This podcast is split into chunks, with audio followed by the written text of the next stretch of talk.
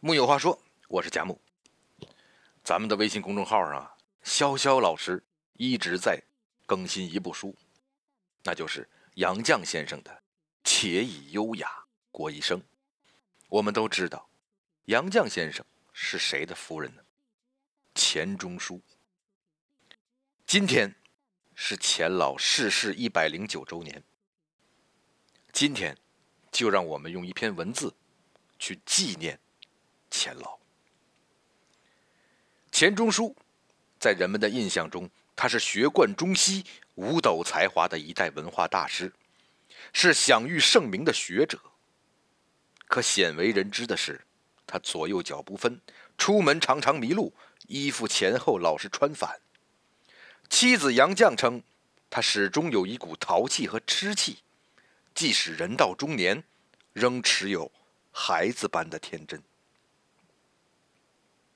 钱钟书出生在江苏的一个教育世家，从小就过继给伯父，常常跟着伯父去茶馆里听说书，去书摊上看《济公传》《七侠五义》，回来之后手舞足蹈的把故事演说给弟弟妹妹听。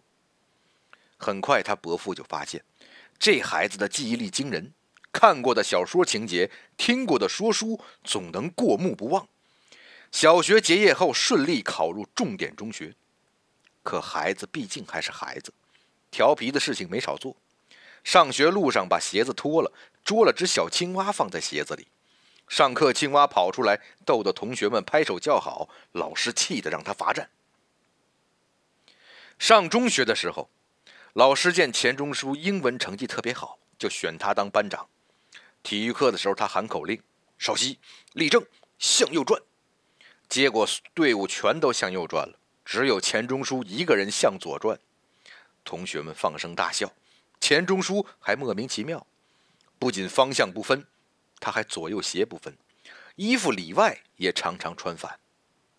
钱钟书向来对数学不感兴趣，干脆就不学。在考取清华大学时，钱钟书的数学只得了十五分。可是他的国文成绩是特优，英文更是史无前例的得了满分。这个严重的偏科生依旧被合格录取，而在一百七十五名新生中，他排名五十七，可见他的国文和英文分数之高。这时候的钱钟书，既是个天赋秉异的少年，也是个一脸童稚的孩子。曾有外国记者来到中国。提出只想看看万里长城和钱钟书，在那个年代，钱钟书被称为过目不忘的天才。当年清华大学有三大才子：钱钟书、颜殊威、曹禺，而钱钟书为三大才子之首。有一次，曹禺与吴祖湘在咖啡室与钱钟书偶遇，曹禺对吴祖湘打趣道：“钱钟书在那儿喝茶。”还不叫他列几本英文禁书给你看？结果当吴祖香问钱钟书之后，他竟然一口气不停的写下近四十本英文书名，还包括这些书的内容和特点。可见钱钟书读书范围之广，数量之多，实在令人叹服。在清华读书的四年，北京的著名景点他几乎都没有去过，时间全用于横扫了整个清华图书馆。只有妻子杨绛知道，这位天才也是下了苦功夫的。他做读书笔记的时间往往是读一本书的一倍，而且他给自己做了严格的规定：中文、英文笔记每天都看，周一、三、五再看法文、德文、意大利文笔记。文革的时候，钱钟书被下放到干校，晚饭后四五十人挤在兵营房子里打牌聊天只有钱钟书拿着一本字很小的英文笔记，站在昏暗的灯泡下，眯着眼睛，完全沉浸其中。后来杨绛说：“我们的阅读面很广，所以人心惶惶时，我们并不惶惶然。读书是为了让我们更宽容的去理解这个世界有多复杂，让我们对任何事情都能从容应对。”钱钟书当年以第一名的成绩拿到全额奖学金去牛津大学进修，拿到学士学位后，又申请进入了巴黎大学。当时他只要在牛津多待两年，就可以拿到硕士学位。很多人奇怪，在那个学历为大的年代，为何钱钟书不留下来？后来杨绛解释，原来钱钟书觉得牛津课业负担重，得花很多时间去准备不喜欢的功课，而占用了读书的时间，所以他不在乎学历，只希望能有更多的时间读书。他曾经对杨绛说：“只要有书可读，别无影响。”他的成绩也是显著的，他的著作《管锥编》。堪称国学大典，引证多达四千多位著作家的上万本著作，包含了古今中外的内容，实在让人叹服。在诱惑众多的世界里，钱钟书仿佛用围城给自己造了一座纯净的书香世界。不要学历，无心游玩，只想做一个天真纯粹的读书人。万般皆下品，唯有读书高。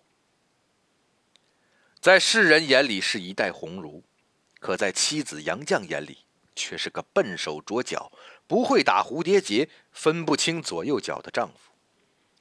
钱钟书和杨绛在清华时曾养过一只小猫，小猫半夜常常跟隔壁的猫打架。后来钱钟书找了根竹竿放在家里，一旦听见猫叫，无论夜里多冷，都立刻从暖和的被窝里爬出来，拿着这竹竿就跑去帮自己的小猫打架。隔壁的猫是林徽因的宝贝儿，杨绛特别怕因为这件事伤了两家的和气，告诉钱钟书，打狗要看主人面，那么打猫要看主妇面了。钱钟书摆摆手，理论总是不实践的人制定的。或许读到这里，你会觉得他一脸稚气，不懂人情世故。可钱钟书还写了一篇小说《猫》，里面的李太太和李先生。当然就是林徽因和梁思成，讽刺了那个年代对知识分子阿谀奉承的现象，看似不懂人情世故，恰恰是深谙人心。黄永玉曾在悼念钱钟书先生中提到过两件小事，一件事说有一年，权威人士在年初二去钱钟书家拜年，那时钱钟书和杨绛正在写东西，钱钟书知道来意后，只开了一条门缝，说道。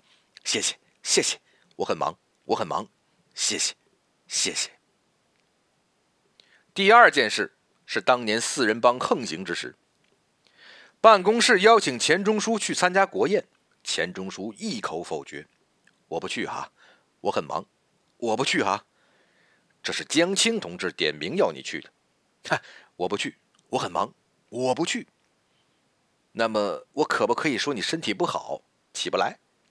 不不不，我身体很好，你看身体很好，我很忙，我不去。这两件事情也曾遭过人们质疑其真实性，但人们还是特别喜欢悼念这两件事，悼念那个远离人情世故的、为自己留一方净土的钱钟书。当年《围城》一出版就成为畅销书，让无数读者为之求访。都被钱钟书一一拒绝。有一次，一位英国女士打电话想要拜访钱钟书，这时他回应道：“假如你吃了个鸡蛋觉得不错，何必认识那下蛋的母鸡呢？”一九八九年，成立了钱钟书研究编委会，他对发起人极力反对抗议。大抵学问是荒江野老屋中。二三素心人商量培养之事，朝世之显学必成俗学。围城事到如今依旧是经典之作，归根到底是钱钟书在书中刻画了一个个经典的伪君子、暴发户。也正是因为钱钟书看得透、看得多，所以才会敬而远之，拒绝没有必要的人情往来和虚伪的头衔。知世故而不世故，是最成熟的天真。《菜根谭》里有句话用在钱老身上尤为合适：“势力分华，不进者为节，进之而不染者为尤节。”钱钟书终其一生，用天真永葆了最纯粹的自己，不为钱，不为权，远离政治，专心在荒江老屋中研究热爱的学术。成熟，从来不是或风韵或英气逼人的外表，而是在这个充满虚伪与讽刺的现实世界里，仍旧能给自己的心灵腾一亩净土，保持自己的初心，洞察世界一切人情冷暖。悲欢离合，而选择最天真的方式去过一辈子，这才是真正的成熟。木有话说，我是贾木，咱们明天接着聊。